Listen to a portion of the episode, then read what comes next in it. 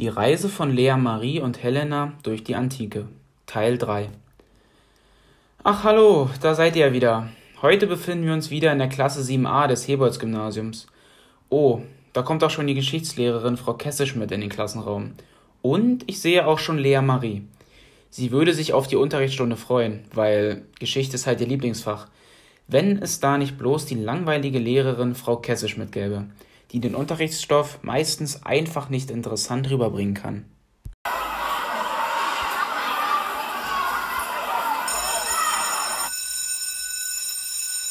Guten Morgen, der Unterricht beginnt jetzt. Setzt euch. Heute beschäftigen wir uns mit den sieben Weltwundern der Antike. Dazu schlagt ihr jetzt bitte das Buch auf der Seite 49 auf und lest euch den Einführungstext zur Thematik durch. Lea Marie liebt die Antike ob Griechenland, Ägypten oder auch das Persische Reich. Doch warum soll sie jetzt als Einstieg in ein neues Thema schon wieder Texte lesen? Das ist doch total uninteressant. Sie schweifte mit ihren Gedanken ab und stellte sich bildlich vor, wie die sieben Weltwunder der Antike wohl aussehen mögen und was sie so besonders macht, bis sie auf einmal einschlief.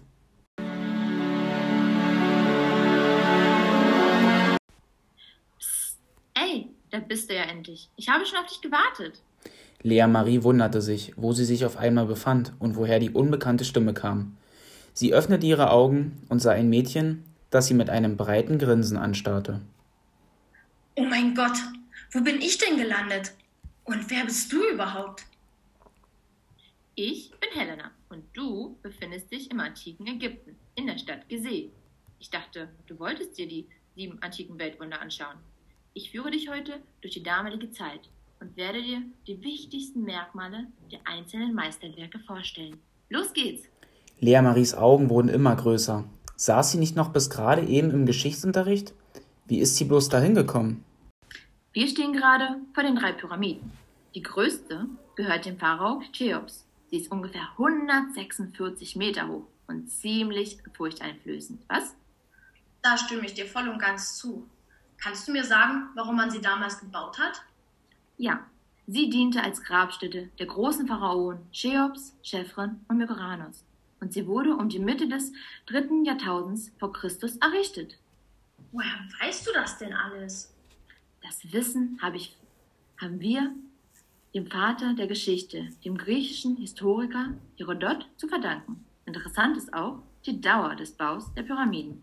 Allein die Anlage der Straße, auf denen man die Steine entlang zog, dauerte zehn Jahre. Zehn Jahre für eine einfache Straße? Das ist ja verrückt. Wie lange muss dann der eigentliche Bau der Pyramiden gedauert haben? Hm. Laut Herodots Aussage dauerte der Bau der Pyramide ungefähr 20 Jahre. Sie wurde in abgestufter Weise ungefähr wie Treppen errichtet. Nachdem sie die ersten Schicht gelegt hatten, bewegten sie die weiteren Steine mit Hebewerken hinauf, die aus kurzen Balken gebaut waren, und hoben so die Steine vom Boden auf die erste Schicht der Stufenfolge. Lag darauf dann ein Stein, wurde ein weiteres Hebewerk gelegt, das auf der ersten Stufe stand, und von dieser Stufe mit einem weiteren Hebewerk auf die zweite Stufe gehoben. Denn so viele Stufen es waren, so viele Hebewerke waren es auch. Wow, das ist ja faszinierend. Einfach unvorstellbar, wie die Menschen solch ein Wunderwerk vollbringen konnten. Weißt du auch, wie viele Menschen daran gearbeitet haben? Hm, das kann ich dir sagen. Etwa 360.000 Mann waren, wie es heißt, an dieser Arbeit beteiligt. Denn nur so konnten die Pyramiden in 20 Jahren fertiggestellt werden. Könnte ich mir denn die Pyramiden heutzutage immer noch anschauen? Mhm, das kannst du. Sie sind das einzige der sieben antiken Weltwunder, welches heute noch Bestand hat. Zwar glänzen und strahlen sie nicht mehr so wie vor ein paar tausend Jahren, jedoch haben sie bis heute kaum etwas von ihrer Monumentalität und ihrer Faszination verloren. Ehe Lea Marie richtig realisieren konnte, dass sie gerade im antiken Ägypten vor den Pyramiden stand, ging die Reise zum nächsten Weltwunder weiter. Die beiden finden sich auf der Insel Pharos direkt bei Alexandria wieder.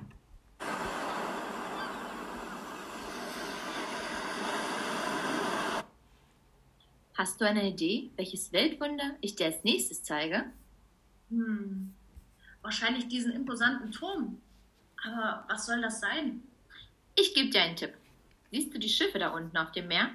Was denkst du? Wie erreichen sie ihr Ziel in der Dunkelheit? Na, das ist doch ganz klar. Dafür gibt es ja schließlich Leuchttürme. Ah, dieses prunkvolle Bauwerk ist also ein Leuchtturm? Darf ich vorstellen, das ist der berühmte Pharos von Alexandria. Das staunst du nicht schlecht, oder? Dieses Bauwerk sieht einfach gigantisch aus. Aber was ist denn jetzt ein Pharos? Pharos ist die griechische Bezeichnung für Leuchtturm. Und dieser Leuchtturm wird Leuchtturm von Alexandria genannt, weil damit die Hafenstadt, die du da hinten siehst, gemeint ist. Siehst du, wie viele Schiffe dort einfahren? Leuchttürme kenne ich. Aber so einen schönen, prunkvollen und vor allem großen habe ich noch nie gesehen. Dann ist das wohl der Vorreiter aller Leuchttürme. Ja, genau so ist es. Der Leuchtturm wurde um 279 v. Chr. fertiggestellt und eingeweiht. Die Hafenstadt Alexandria gelang schon zu Lebzeiten seines Schöpfers Alexander dem Großen und besonders nach seinem Tod zu Prunk und Ruhm. Nach Alexanders Tod wurde im Auftrag seines Nachfolgers Ptolemäus I. noch prächtigere Straßen und prunkvollere Bauwerke errichtet. Ziel von Ptolemäus war es, Alexandria zu einem finanzstarken Staat zu formen. Dabei war die Förderung des Handels und der Wirtschaft das oberste Ziel und die wichtigste Funktion dabei hatte der Hafen. So, weil die Schiffe wie heute Waren und Güter transportiert haben. Zum Beispiel werden bei uns Bananen und Mangos eingeschifft, weil diese Früchte bei uns nicht wachsen. Genau, und weil durch den steigenden Handel immer mehr Schiffe einfuhren, wollte der damalige Herrscher das Einfahren der vielen Schiffe besser absichern, indem er einen so hohen Turm errichten ließ, der zudem auch Licht zeigte, dass die Kapitäne einen kilometerweiten Orientierung auf dem Meer hatten. Was ist das eigentlich für eine Statue auf der Spitze? Soll das der Herrscher mit dem unaussprechlichen Namen sein? Nein, das ist eine Götterstatue. Aber ob es sich um dabei um Poseidon oder Zeus handelt, darüber wird noch diskutiert. Das ist wirklich interessant. Ich habe noch nie so einen atemberaubenden Leuchtturm gesehen. Und deshalb kann ich auch verstehen, warum dieser zu den sieben Weltwundern der Antike gehört. Apropos Zeus. Helena schnipst ein weiteres Mal und plötzlich stehen die zwei Mädchen vor einer riesengroßen Statue. Lea Marie blickt nach oben und geht zunächst ein paar Schritte zurück. Überwältigt von der Größe dieser Statue schaut sie Helena mit fragendem Blick an. Als Helena dies bemerkt, sagt diese voller Bewunderung: Das ist Zeus. Zeus? Ist das nicht ein griechischer Gott? Genau. Zeus war sozusagen der Chef. Und zwar vor allen Göttern. Deshalb bauten ihm auch die Griechen hier in der Stadt Olympia einen großen Tempel und dort hinein stellten sie einen riesigen und kostbaren Statue des Zeus auf. Olympia? Den Ort habe ich vorher noch nie gehört. Der Ort Olympia liegt auf der Halbinsel Peloponnes in Griechenland und ist bekannt als der Austragungsort der antiken Spiele. Lea Marie reißt die Augen weit auf. Ah, die Olympischen Spiele, die gibt es auch noch in meiner Welt. Zusammen mit meinem Papa und Bruder schaue ich den Sportlern immer im Fernsehen zu. Die Winterspiele mag ich besonders, weil ich selber gerne Ski fahre. Na siehst du, und jetzt befindest du dich an dem Ort, wo die Olympischen Spiele ihren Ursprung haben und wo Ringkämpfe, Wagenrennen und Wettläufe viele Zuschauer anlockten. Siehst du das Gebäude dort, Lea Marie? Helena zeigt auf das Gebäude neben dem Tempel. Das ist die Werkstatt von Phidias. Lea Marie blickt zu dem Gebäude und wendet sich wieder Helena zu. Wieso braucht er denn eine Werkstatt direkt neben dem Tempel? Naja, Phidias ist Bildhauer und erschuf um 430 v. Chr. dieses Weltwunder der Antike. Er hat sich in unserem Land bereits einen Namen mit anderen Werken gemacht. Seine Spezialität ist die Darstellung von Göttern, weshalb wir ihm auch den Spitznamen Götterbildner gegeben haben. Ach, und weil er so ein berühmter Mann war, kam er auch nach Olympia und machte sich daran, die Zeus-Statue für den Zeus-Tempel zu schaffen? Genau. Und wie du siehst, bringt sein Ergebnis die Menschen zum Schwärmen. Das kommt wahrscheinlich auch daher, dass Phidias bei der Auswahl seiner Materialien an nichts gespart hat. Er gestaltet die auch ansonsten reich verzierte gigantische Götterfigur aus Gold und Elfenbein. Helena und Lea Marie schauen sich um und betrachten die vielen Besucher, die alle die Zeusstatue betrachten. Die Statue ist wirklich sehr beeindruckend, aber durch das lange nach oben schauen ist es mir schon ein wenig schwummrig. Ja, so geht es mir auch immer. Trotz dass Zeus sitzend dargestellt ist, berührt er beinahe mit seinem Kopf, versehen mit einem Kranz in Form von Ölbaumzweigen, fast die Decke, so dass er mit seinen zwölf Meter Höhe den Eindruck macht, als würde er, wenn er aufstünde, den Tempel abdecken. Lea Marie blickt erneut auf die Statue und entdeckt ein weiteres Detail. Wer ist denn das Mädchen, das Zeus auf der rechten Hand trägt? Sie sieht ein wenig aus wie ein Engel mit ihren Flügeln. Die anderen griechischen Besucher, die um Helena und Lea Marie herumstehen und Zeus betrachten, beginnen zu schmunzeln und zu kichern. Hm, das ist kein Engel, das ist Nike. Nike? Jetzt beginnt Lea Marie an zu lächeln. Sie hebt ihren Fuß hoch, sodass Helena einen Blick auf ihren Schuh werfen kann. Ich kenne nur Nike. Das ist eine Sportmarke, so wie Adidas. Meine Schuhe hier zum Beispiel sind von Nike. Tja, wahrscheinlich hat sich diese Marke nach unserer Nike benannt. Das ist nämlich die Göttin des Sieges. Ach so. Und was hält Zeus in seiner linken Hand? Das ist ein Zepter. Und der Vogel, der da drauf sitzt, kannst du ihn sehen? Das ist ein Adler. Er ist das Hoheitstier des Zeus. Außerdem sind die Sandalen, die unser Gott trägt, ebenfalls ganz aus Gold. In diesem Moment rennt Lea Marie in Richtung der Statue, um die Sandalen einmal zu berühren. Helena schreit. Halt! Bitte achte immer auf den Absperrung. Denn das Anfassen der Statue ist strengstens verboten. Und bevor Lea Marie noch Ärger bekommt, schnipst Helena schnell.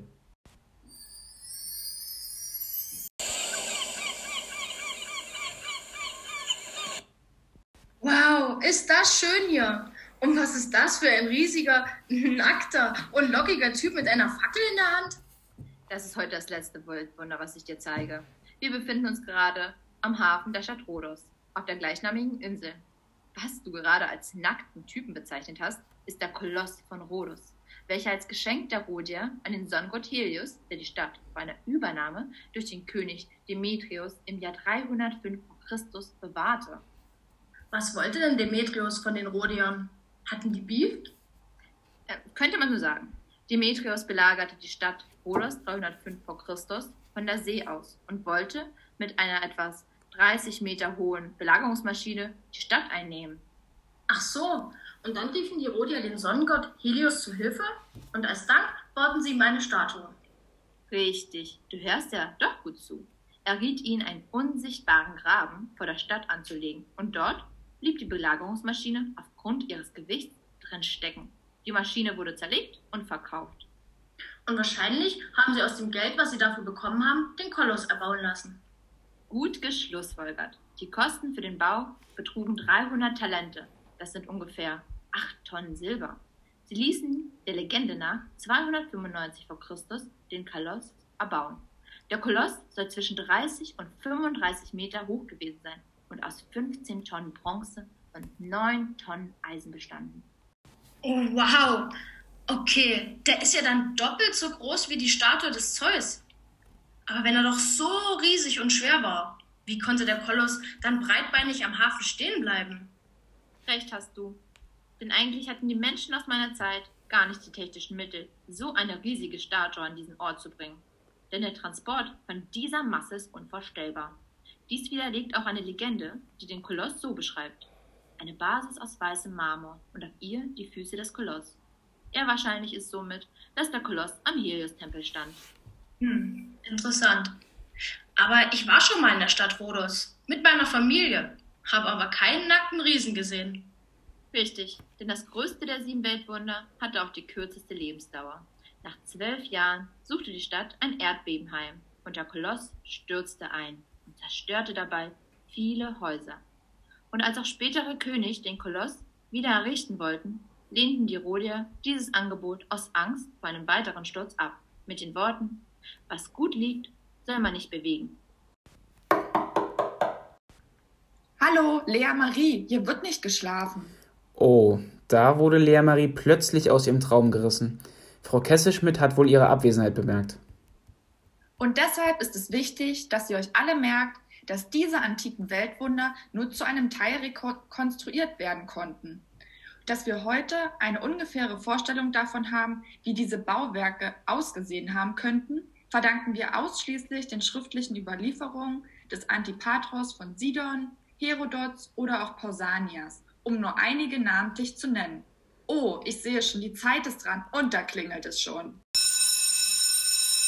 Oh, da sind wir schon am Stundenende. Und wir sehen uns dann alle das nächste Mal wieder. Tschüss.